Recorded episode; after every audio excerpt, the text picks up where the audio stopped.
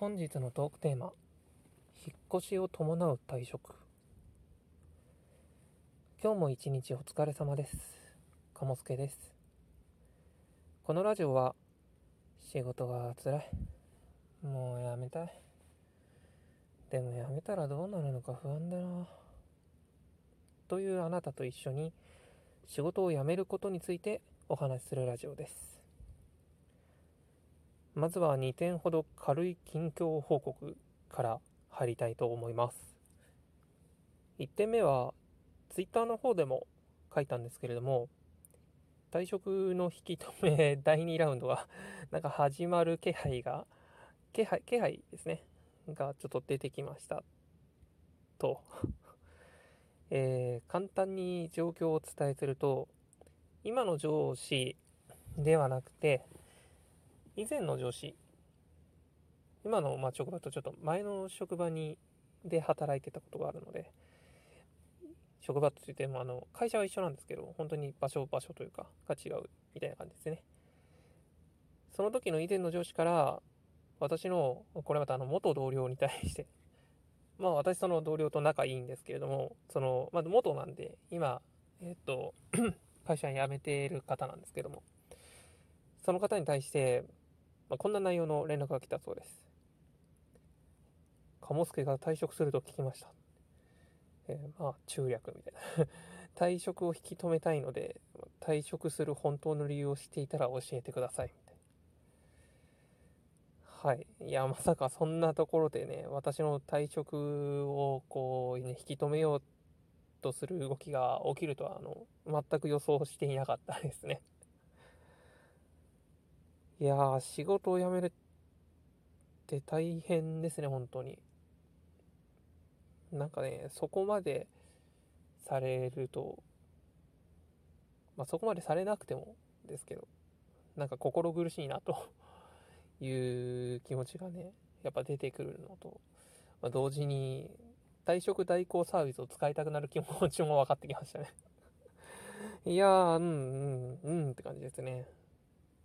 まあ、これについては、今、現在進行形の話になるんで、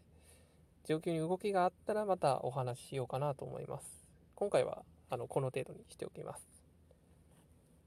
えー、近況報告の2点目は、私、年内に引っ越しをします。実はこの1ヶ月ぐらい、物件の契約をしたりとかしてたんですけれども、個人事業主になるよっていう身分で賃貸契約したのは、あの、当選初めてだったので、今日はその話でもしようかなと思ってます。まず、退職する人がなんで引っ越しなんてお金のかかることわざわざすんだよっていう、あの、疑問がね、もしかしたらあるかもしれませんので、まあ、そこに対してあの回答させていただくと、あの退職時に引っ越しせざるを得なく、ん？引っ越しをせざるを得なくなるパターンっていうのはあのあります。私が思いつく限りでは、退職して実家に戻る人。これは、実家帰って親とかの介護をするっていうパターンも、まあ含まれますね。っていうパターンと、転職先が今の住居からはあの通えない人。3つ目が、社宅や会社が借り上げている住居に住んでいる人。この3パターンぐらいかなって個人的には思ってます。まあ、それ以外のパターンもあるかもしれないですけど、主要なのはこの3つかなと思ってます。今挙げた3パターンの人はですね、退職時に引っ越しせざるを得ないので、余計なこう出費がかかって結構痛いです。はい。そこは気をつけてください。私が今回引っ越す理由は、え先ほどお話しした3つの理由で言うと3つ目になります。実は今私が住んでるのは会社が借り上げてくれている某レオ、レオ、レオ、うん、に住んでます。なんで辞めるときはここは出ていかないといけないんですね。と、ちなみに完全に脱線しますけど、この某レオなんちゃらなんですけど、壁が薄いと噂の住居なんですけども、まあ、実際どうなのって聞かれると、隣の人の声は、まあ、そこそこ聞こえますね。なので、えー、この配信恥ずかしいので、毎回車の中で撮ってます。はい。余計な裏話でしたね。すいません。話脱線させました。まあ、とにかくですね、転職、退職時に引っ越しせざるを得ない状況っていうのは起こりうるんですよっていうことだけご理解いただければ OK です。とはいえ、先ほどのパターンのうちの実家に帰るパターンの人は、賃貸を借りるってことはないと思いますんで、あの実家に帰るんでね。まあ、今回の話はそんなに気にしなくて大丈夫です。逆に、実家に帰るわけではなくて、転職とか退職時に賃貸を借りなければならない人、まあ、そういう人に対してはちょっと注意事点が、時点？注意事項が2つありますんで、まあ、その話をさせていただきます。1点目、転職、退職することは必ず不動産仲介業者の方に伝えてください。これ最初に伝えてください。なぜか、ご存知の方も多いと思うんですけれども、今の賃貸契約は個人の保証人っていうのは立てない。で、その代わりに保証会社に保証してもらうっていうパターンが今主流だと思います。基本的にはもうね、個人なんて信用ないんで、会社に保証してほしいんですよ。あの、貸す側も。なので、保証会社に保証してもらうっていうことになると思います。まあ今借りてる方はもうね、知ってるよって方も多いかもしれませんが。その際ですね、保証会社に提出する書類があるんですけれども、現職のまま引っ越す場合と、転職する、まあ、転職に伴って引っ越しをする場合、あとは独立、退職するとき、まあ、その時に引っ越しをする場合、それぞれ提出書類が変わってきます。なので、契約申し込み時に、実は転職するんですよ、なんて言うと、せっかく今まで、その中華業の人がね、準備してくれたのが、あの全部水の方になってしまうので、基本的には、あの、契約前に、事前にこう、部屋をね、下にさせてもらうとかっていうことがあると思うので、もうその時点で、実は転職、退職するんですっていう話は最初に伝えておきましょう。っていうのが1点目の注意事項。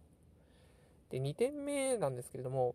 あの、先ほど話した、その、提出書類変わってきますよって話したと思うんですけども、その提出書類が絡む話になってます。えー、特にですね、退職されて無職になるよっていうパターンの人とか、あと私みたいに、こう、契約上、個人事業主扱いですよっていう方、えー、保証会社に提出する書類はですね、なんと通帳の写しになります。はい。おめでとうございます。通帳の残高バレバレです ね、あの残高バレバレですっていうか、もう残高を見るためにその提出を求められるので、はい、もういくら貯めてるとか筒抜けです。で、これ何が言いたいかっていうとですね、あの残高バレて恥ずかしいとかじゃないんですよ。ある程度貯金しておかないと、そもそも部屋借りれないですよってことです。無職になる方は、まあもちろんのこと、フリーランスとしてこれから働くみたいな方も、社会的にはあの信用っていうのはないので、純粋に現時点の資産のみで、この人貸して大丈夫かどうかっていう審査をされます。はい、そうです。所詮この世は金です。悲しい。うん、悲しい。なので、現在社宅に住んでるとか、会社の借り上げてる住居に住んでるっていう方で、会社を辞めたいなって悩んでる方、実家に帰るつもりがないんであれば、ある程度の貯金はしておきましょう。はい、ここも気をつけてください。個人的な意見というか、目安としていいですけれども、うん、まあね、どうかなと思いますけど、本当に個人的には自身の年収くらい貯めておけば、精神的にこう多少安心かなとは思いますね。年収ね、400万なんであれば400万ぐらい貯めとくと安心かなと思いますね。まあ、その分ね、だって1年は働かなくても、単純計算で1年働かなくても生きていけるってことだと思うんで、まあ、安心だと思います。はい。まあ、参考程度で、あの、考えていただければと思います。はい。そんな感じで今日話したいことは以上です。最後にサクッと復習して終わります。本日は引っ越しを伴う退職というテーマでお話ししました。転職、退職時に引っ越しをする場合、気をつけてほしいことが、ま2点あります。1つ目は、契約とかする前に、不動産仲介業者に転職、退職する旨は必ず伝えましょう。あの、直前になって言うと、準備してきた時間が無駄になっちゃいます。え2つ目は、特に独立とか退職とかの方、契約時、通帳の写しを提出するよう求められるので、それなりに貯金をしておきましょう。えー、自身の年収分ぐらい貯めとけば安心です。最後まで聞いていただきありがとうございます。まあ、このラジオはこんな感じで実際に退職する私が、まあ、退職するとこんなこと起きるよとかこんなこと大変だよみたいな話をしようと思いますんで、えー、仕事を辞めることを考えている方はあの参考にしていただければと思います。えー、先日ツイッターも始めましたんで、あの退職するとか新しい仕事関連についても、まあ、ツイッターの方でポロッと言うかもなので、よければ覗いていただければと思います。次回は冒頭でお話しした引き止め第2ラウンドについて話すことになるのかな？わかんないっす。はい。まあなんかあれば話します。それでは、今日はこの辺で失礼します。また明日も一日一緒に頑張りましょ